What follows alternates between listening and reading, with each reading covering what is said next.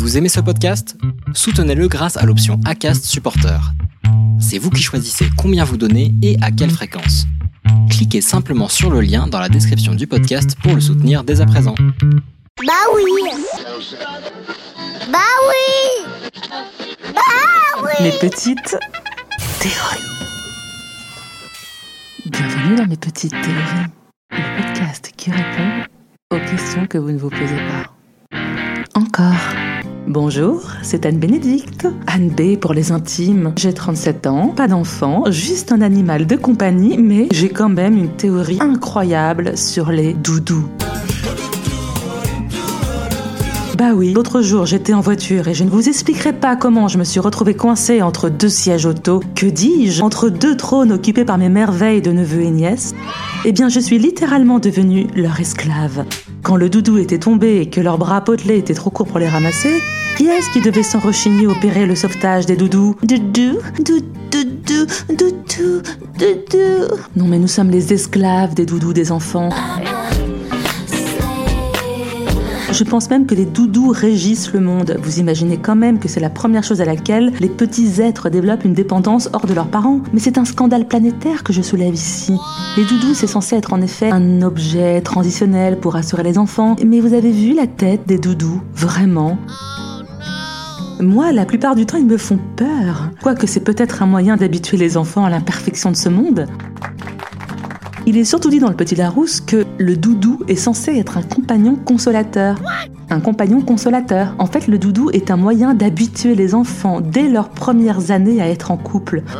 Imaginez aussi le scandale, parce que le doudou, lui, n'a pas l'usage de la parole. Alors si on le tord dans tous les sens pour l'embrasser après et le jeter par terre pour le piétiner, je ne donne pas cher de leur relation de couple plus tard.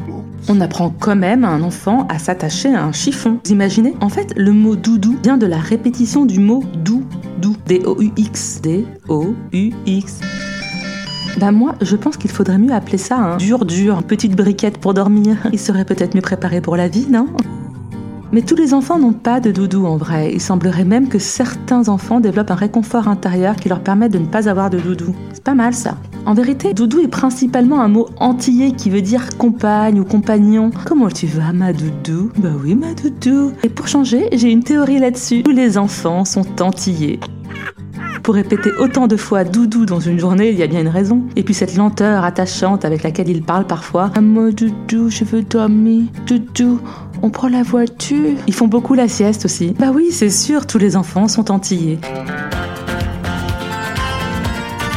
D'ailleurs, je me demande finalement si les Antilles ne seraient pas le Neverland de Peter Pan. Son île imaginaire, oui, où tous les esprits d'enfants habitent, que des doudou, doudou, doudou. D'ailleurs, si vous souhaitez vous y rendre, l'auteur original de Peter Pan, James Barry, donne la direction. Alors, c'est la deuxième à droite, puis tout droit jusqu'au matin.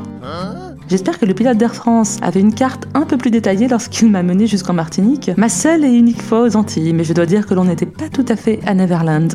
Et oui, j'ai atterri dans un hôtel de passe où je me suis fait accueillir par un crapaud flegmatique, où les chambres étaient tellement sales qu'il y avait même des traces de main au plafond. Bon bah je ne savais pas que c'était un hôtel de plaisir en boucan, mais bon, en allant prendre un café dans le troquet du coin, la barmaid a su aiguiser ma perspicacité. Je pense qu'ici les hommes viennent avec leur doudou et réservent à l'heure. Et à mon avis, ce qu'il s'y passe n'est pas du du. Et si l'on y croit les tâches improbables disséminées comme sur une scène de crime, ça ne fait plus aucun doute. Une image là tout de suite pour des doudous qui font le tapin au bois de Boulogne et que les enfants des sortes de baby Herman dans Roger Rabbit. Mais oui, vous savez le bébé qui fume des cigares et qui met des mains aux fesses des filles. Quoi Vous trouvez ça drôle C'est marrant Et bien que le baby Herman se balade pour choisir leur doudou, passer la nuit avec, enfin pour faire sa nuit. Vous imaginez un Tinder pour enfants, pour choisir son doudou Je ne faillis pas à ma réputation, je sens que je vais un peu loin, alors euh, bon bah j'arrête. Mais, quels adultes font ces doudous? Le doudou, c'est un objet fétiche. Sommes-nous tous fétichistes à cause de nos doudous? Par quoi avez-vous remplacé vos doudous ou vos nains autres synonymes? La cigarette, le sucre, le sexe, le téléphone.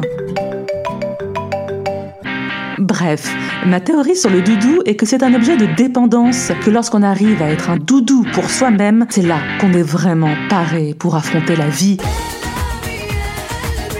Et Si vous voulez connaître ma théorie sur le téléphone, ne loupez pas le prochain épisode. Et attention, ce sera l'avant-dernier épisode de la saison 1 de mes petites théories. Abonnez-vous dès maintenant sur votre plateforme d'écoute Apple Podcast, Spotify, Deezer et mettez un commentaire. À bientôt. En théorie. Bah oui. Bah oui.